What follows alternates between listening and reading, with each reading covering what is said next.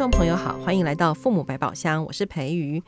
嗯、呃，接下来我要分享这个故事呢，我觉得很多听众可能会在生活中有看见过，有听见过，但是很多人可能会那个不知道该怎么处理。那一样有难题，我们就要找主任。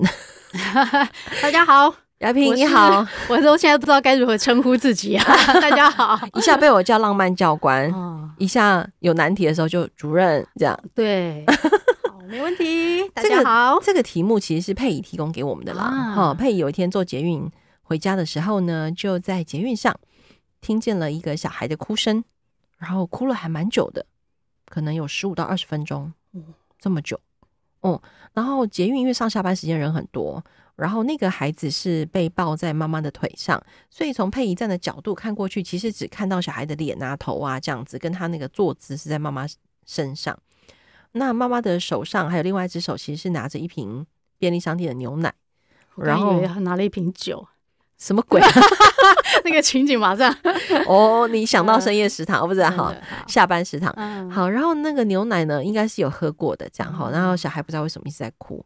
可是，在这段时间的过程当中，其实让让人感到疑惑的是，都没有听见妈妈照应小孩，不要说哄小孩哈，哦，都没有回应他的意思，对，没有回应小孩的声音，哎，哇哦，然后很久很久很久这样是，就是佩仪到下车前都没有听见这个声音啊。但但是后来呢，稍微人少一点，他有看见有一个人主动帮忙，那个妈妈说：“我帮你拿牛奶，你你要不要哄一下，照顾一下小孩？”哦，这样。然后就这个妈妈好像才有哄一下小孩，哇、哦、啊！但怎么哄也不是很确定，嗯、这样哈、嗯嗯。然后其实我觉得对于佩仪来说，可能她觉得看起来、听起来，她觉得有点困扰、有点不懂的是，为什么这个妈妈看看起来没有办法，还是说她在那个当下没有做出回应小孩的动作？有有可能是什么原因吗？或者是怎么了？这样，或者是我觉得。对，心里面确实会长出很多很多的问题，这样，嗯嗯，就是对这个这种情景真的常常见呢，是不是？我刚才我刚刚就说了，啊、我常常在我们家社区的外面或哪里，就在走的时候，其实也常常看到，就一个小孩在哭，就是就小小孩两三岁一两岁那样子，然后妈妈或爸爸就在就在前头没有理小孩，那你就会看着小孩那个呃。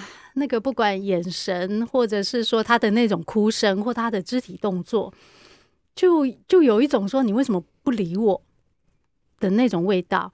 那我每次看到这个情景，其实我我心里面都会马上会出现一个自己的问话，意思就是说，就我为什么小孩会那么需要大人呢、因为他在那里的那个动作，就是他只剩他，然后呢，你又不回应我，那我我心里面那时候想的，当然有一部分是说，为什么大人没有办法回应小孩？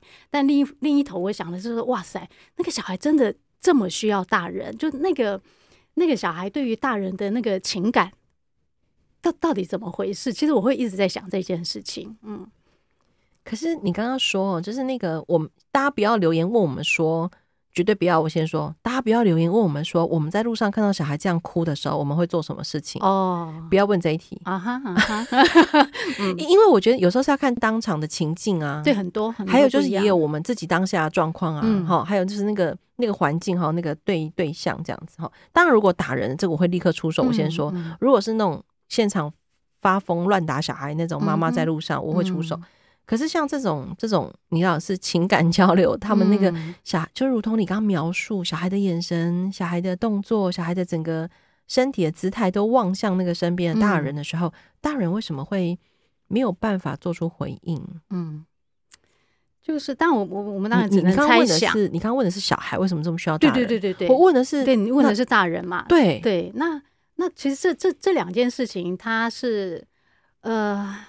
当然，你也可以讲一体两面啦。但是我们现在先先讲大人的那那一部分。就我们当然也试着猜想，哈，本来呃妈妈或者爸爸会去回应小孩，那个那其实是一个非常再自然不过的，你不用教，哈，对吧？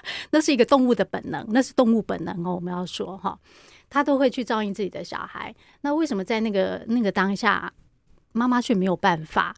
那我们当然猜想的是，他一定什么事情阻碍了他的本能，嗯，所以很有可能的是，他在那个当下，呃，就算没有感觉，那到底是什么阻碍了让他不能有感觉？因为人一旦开放了自己的感觉是危险的，因为我就必须要承受那些感觉带过带给我的冲击，以及我接下来要怎么办。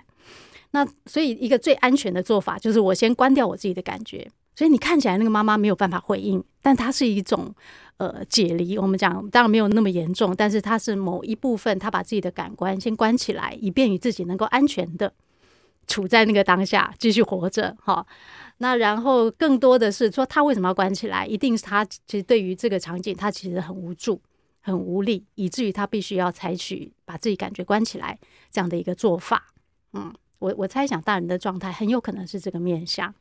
对，而且那个场景如果是在捷运上，其实哇，更要关起来，是不是？他他得忍受住多少的眼光，上下班时间，然后还有那个孩子当下的哭的声音，也会让他对，好像关起感觉这件事情，突然就有一点可以明白那个妈妈当下的状态。嗯，就是他的那个无助没有比小孩不无助。对啊，他又不能哭。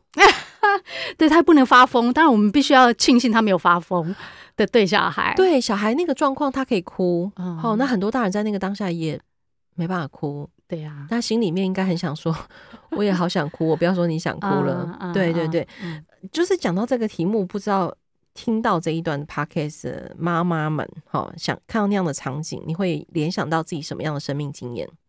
会不会都是那种？带小孩很悲惨的，很无助的，嗯嗯、当然就很想把小孩塞回去的肚子的那种。就大家不要误以为，就是我们在谈这件事情的时候，就一定要把事情走到比较那种叫叫什么沉重、沉重的一个路线。那但是这样的一个对人的理解，是要帮助我们能够更进一步采取行动。就如果我们在这个地方很快的就谈说，那应该可以怎么办？那我们是跳过了人在这个过程里面一个很重要的心理机制。那如果没有把那个人的那个心理机制好好的理解的话，我们提供再多的办法，其实都都都没有用嘛，对不对？嗯，所以我们现在先试图呃，能够找到一个理解那个妈妈的方式。那后面能不能发展出其他方法？好，那也许就就可以再另外讨论。那我那时候看到这个题目的时候。我我其实很快的就想到那个公共电视主题之夜秀，就他有一集谈的是我不是幸存者，那里面谈到的是三代的母女，好，那当然那个主角是第三代嘛，她她现在也是一个妈妈，然后那就从她的奶奶说起，奶奶呢是是那个犹太人，他们犹太人，然后。他们那时候奶奶她就被关到那个奥斯威辛的集中营，那是在那个当下，她呃在那个情境之下，在那个环境里头，她生下了，呃这这样这个三代要怎么讲？奶奶生下了妈妈，妈妈对对对对，妈妈是在那那个情境下那个出生的。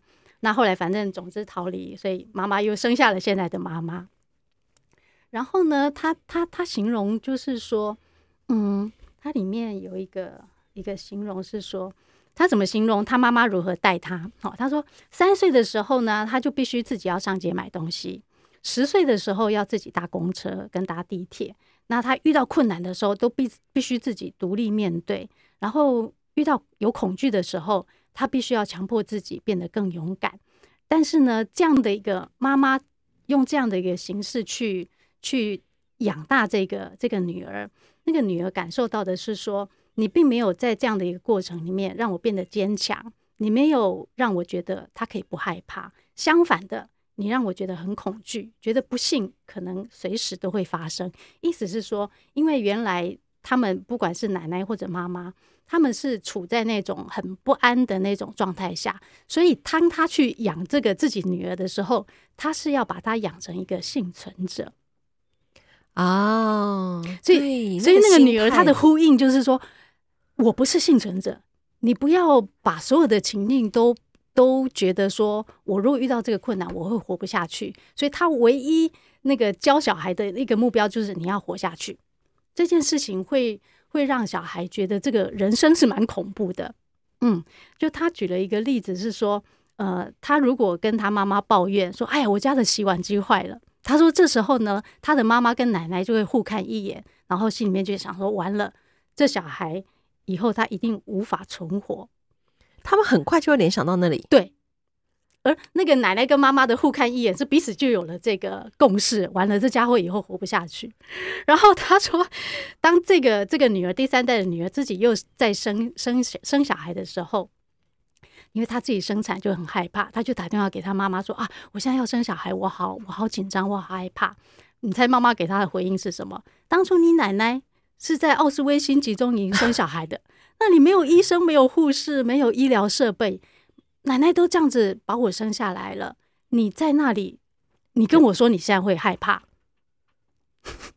哇！你你懂那个意思吗？我懂，我懂。所以在这个一路的过程里头，这这个妈妈，她她说她一直会有一种罪恶感，她觉得自己不够好，因为她自己也胖胖的，然后她也觉得说啊，我不够瘦，所以无论如何，他都会觉得他不值得快乐耶。哇，说起不值得自己快乐这件事情，嗯、就让我想到你刚刚说那个那个在捷运上的妈妈，哦、她关起了一切的感觉，拒绝所有的可能。哈啊，有点 沉重哎、欸，对，有点沉重。就，呃啊，我当然我我可以明白说，大部分的那个就我们现在的妈妈不会是这种这种处境。那但是我有时候会强很强烈的感受到说。妈妈她把所有孩子现在遇到的一些状况，马上连接到生存问题，这这件事情就非常危非常危险，因为小他就会觉得小孩没有好好念书，无法生存；小孩现在饭没有好好吃，无法生存；你的身高不够高，你会无法生存。就当人把所有的事情连接到生存的时候，他要去对于小孩不管采取任何动作，那个强度都会非常非常的大。他这是完全。扭曲了生命，意思就是说他，他他传递给小孩的是，嗯，生命是随时要提心吊胆的，生命是没有办法好好快乐跟感觉，生命就是所有一切敌视生命、敌对生命的一种，对对对，而且所有一切都好像必然要导向一个悲剧的结局。对，然后那里面还有一段那个母女的对话，那那对话很有趣，就是说，呃，因为。那个那个女儿，她就跟妈妈讲说：“你从来都不会说你爱我，你也都不会抱我。”然后那个她的妈妈就回应讲说：“你奶奶也没有这样子做啊，但是我常常觉得我是被爱的。”嗯，那然后那个那个女儿就讲说：“你每一次很难得就会抱我一次啊，比如说出门的时候你很很难得抱我一次，但是你当你抱完我之后，你后面跟着一句的是说我不知道下次会不会还有机会抱你。”我。就每一次都当最后一次，对，所以你你想想看说，说我我们这个传递给小孩是怎么样的一个生命态度？他就觉得人生 天哪，我下一步出去到底我被车撞死啊，干嘛干嘛的？哎，可是你无法喜爱生命哎，对，我觉得无法喜爱生命的这一句话，真的好值得大家慢慢去感觉跟去体会一下哦。因为呃，你刚刚说，你刚刚说那个片段是。纪录片里面那个妈妈如果抱了女儿要出门，然后就会说，就跟他抱了一下。对，我不知道下次什么时候可以抱到你。对对，可是你知道在台湾有一种有一种心灵毒鸡汤哦，就会说把每一天都当最后一天在活。那个那那是要看当最后一天活，我们的心态是什么？哦，可哦，对吧？我当时心态想的是说。啊，对对对对对，对啊，我我我我就会觉得每一天我要好好的过这一天，我要好好的能够尽尽情的把我的情感表达出来，尽情的怎样怎样，跟我觉得我就没有明天，我今天也不用怎样，我我不知道哎、欸，不大一样，对，不太一样哎、欸，那个那个那个，但但我问你哦，如果我还是可以每天开开心心的活，然后表达我的情感，做我觉得重要的事情，该做的事情，但前面可不可以把那个毒鸡汤的那句话转换掉？嗯，就是嗯，把每天都当当最后一天活，可以怎么改啊？可以怎么改哦？我突然想到这个，那应应该是后面要再接一句，OK？因为它是最后一天，所以我要如何让我的我我要更愿意表达我的感情嘛？嗯，我要更如何丰富我最后一天的生命？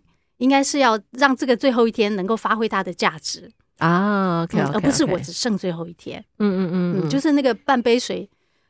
还好有半杯水，还是只有半杯水，一样的意思啊。哦，OK OK，啊，可是我觉得那个大家可能就很快会导向另外一个结论，叫啊，这是悲观的，这是这是乐观的。可是其实不不全是这样，对不对？这件事情对我们要论述的不是这个，嗯嗯嗯，而是我们对于能够活着的这件事情，我我我我到底是喜爱生命还是不是？我觉得活着很很悲哀。就就弗洛姆在《爱的艺术》里头，对对啊之类的这种。弗洛姆在《爱的艺术》里头，就是妈妈给小孩还有另外一件非常重要的事情是密码。那个密就是让小孩能够感受到，说我被生下来真好，我能够活着真好。哦，这是一个我们人生的一个基调啊。我们之前有讨论过这个问题，就是如果这个妈妈从来没有感受到密，她其实要给予密出去，好需要练习。我我不会立刻说很难，我会说好需要练习。嗯，但但他可能会说，那那蜜是什么？蜜是什么？甜 甜的，对吧？哦哦哦，甜甜的，而且你能不能 在生命里面感受到那种甜甜的成分，给自己感觉到那个甜甜的成分？对呀，嗯，哎，我们怎么会从节育聊到这个呢？但我很直觉就就想到这件事，哎，那我觉得它是重要的，对，或就是说，所以我刚刚说叫大家不要问我们，我们看到这个情况我们会怎么处理，对吧？嗯，对，因为今天我们没有谈这个，对对对对对，然后再来就是。那如果我们去想象那个小孩，他那个，因为佩仪在跟我讲，就是在讲这个故事的时候，那一天我们在群组里面，我其实第一幕是想到那个，我刚刚有问他，那个小孩是面对妈妈被抱着，还是他是面对捷运上的人被抱着？嗯，答案是，我觉得应该会是不一样的状态耶。哦，答案是他是面对捷运的人，所以他等于是背对着妈妈。啊！我原来想象是面对妈妈，你答对了。我本来想的也是，他面对着妈妈，所以他用哭的方法来讨爱，讨他想要被抱抱，或是他想要被关注。但佩仪说，那个孩子在捷运上是，因为坐在妈妈的腿上。其实坐在妈妈腿上，我我们还蛮习惯会让小不一定啦，然后有时候会朝内朝外。所以我只是在想说，哎、欸，我如果是那个小孩，我当下的状态其实是。我我可能不知道因为什么事情啦，总之我一定是有需求没有被满足，嗯、然后我有什么期待，希望妈妈赶快巴拉巴拉巴拉哈，可是我却看不见我的妈妈。对，前面还有这么多不能说奇奇怪怪的人，然后就前面还有这么多我不认识的人，而且来来回回，嗯、然后再加上那个拥挤的车厢，那个滴滴滴滴到站的声音，嗯、那个。不不确定性的环境变动因素，嗯，也会加强那个小孩在那个当下那个稳情绪的不稳定，嗯、对不对？对耶，对耶，就是当然搞不好就是妈妈就因为小孩是背对他，所以他更容易，所以更可以关起自己的感觉，因为他看不到他。哎呦，嗯、可是他也看得见别人呢、啊，他什么人都看不见的。在那个当下，也许吧，我不晓得。哦，对对，也也许也许，就是我们不是过度的猜测，可是只是希望大家可以从这件事情上，我觉得亚平刚提醒了我们一个好重要的点，尤尤其是我想对小孩对自己都可以是这个，就是对人有多一点理解，你才能去想下一步采取行动的关键，嗯，而不是急着什么事情只想要赶快去行动去去解决，嗯嗯嗯嗯，那个对人的了解，我觉得也需要。有一个很重要的前提，就是你也愿意对自己是多一点了解。对啊，就是就在这件事情当中，我我不不会去苛责那个妈妈啦。但是妈妈有没有机会去在事情过后去想说，为什么那个我我当下到底怎么回事？那那他反而是一个好的机会，去让妈妈能够开始跟自己的对话嘛。嗯，我我曾经听过有一个人在那个公园里面，就是。我不知道他们为什么会聊到这个，就是有有有一对妈妈们在顾小孩，好，然后他们就讲说，哎呀，那个什么什么什么，都叫我要多了解一点，了解自己一点呐，哈。然后有一个妈妈就说，啊，了解自己有什么用？我不是都已经长成这样了吗？啊，你知道我那时候坐在旁边，我好想跟他说，有用有用，亲爱的有用这样。但是我只是在猜想，会不会很多人对于其实要靠近自己的这件事情是感到蛮害怕的？对，但是嗯。他可能不知道自己是害怕，因为的确我们也遇过那个妈妈是讲说，过去都过去了啊，对对对对对，他们心里面常常最常讲，过去都过去了，那我现在也还蛮好的，为什么你一天到晚要叫我回去看我原来长大的那个过程？没有必要吗？我们人往前看呐。那那我们也没那么反对这件事情。嗯，当然当然，前提是你如果现在过得很好。哎呀，就是你之前常提醒我们的，啊，没有踢到铁板就没事嘛。对呀，啊，就我也不反对人傻傻的过一辈子。哎，呃，这这我我我老实讲，我也有这个体会。必 必须等下必须 quote 是傻傻的吗？对，quote 傻傻的，对啊。但是我们人就一定某个时候我们会踢到铁板，不管那个铁板是谁放在那里的啊。嗯，那在那个当下就就就是过得不好嘛。那过得不好的时候，那就是一个机会。那我们要不要回头？就我到底为什么成为现在的我？到底怎么回事？所以前提是你觉得你不舒服的时候，不舒服哈，不不舒适的时候，你就回头看一看，哎，搞不好偶有解方啊。对，偶有解方，偶有那个叮叮声就有答案的这样哈。啊，如果又过得好好的，也不一定要傻傻的啦。啊，过得好好的也没有铁板。对啊，哎，也不要自己放铁板哦。老实说了，就是没有铁板哈，你你硬要回头来看这个过程，你也看不出个花啊。嗯，有时候事情是这样。嗯，哎，有没有可能？我突然想到，虽然我们快要结束录音了，嗯、有没有可能是？有没有可能是有人一辈子其实过得还蛮辛苦的，可是他决定不要再回头看那些事情，嗯、然后就算有铁板，他也不要回头看，他就只想往前冲，怎么样？他就长出第三种情况。嗯，毛科林啊。就真的啊，就是说，也许他是已经能够跟现在的自己的状态共存。嗯嗯嗯，只要他不能不会成为我们往前进的一个太大的阻碍，就我也不反对嘛。嗯嗯嗯。那很多人的是，就他现在那个样子，已经对于自己造成很大的冲突了。你你不能不处理呀。更何况如果他有了小孩，嗯，对小孩造成了。对，对我们，嗯，对，那就更得要花一些时间，对呀，好靠近自己一点，这样哈。今天又那个让浪漫教官再度出场，我很感谢佩仪提供这个故事了哈。就是也许我们在捷运上，就是大家除了说要友善，呃，母亲友善小孩之外，其实有另外一个去看这件事情的角度跟想事情的方法。那至于大家如果真的很想知道要怎么做，我们还是不要提供答案好了，就大家可以先想嘛，真的那个有问题就再来提问啦、啊。哦，好，我欢迎大家来提问呢哈。嗯、好，那雅萍还有需要补充的吗？嗯，没呢，要记得那个蜜甜甜的感觉哦，甜甜的感觉，有有、嗯。现在冬天龙眼蜜很多。好，哦希望你们喜欢今天的内容，那也欢迎你分享给你身边的亲朋好友。那也欢迎你按下下方的赞助链接，继续支持我们。今天再度谢谢雅萍，谢谢大家，拜拜，拜拜。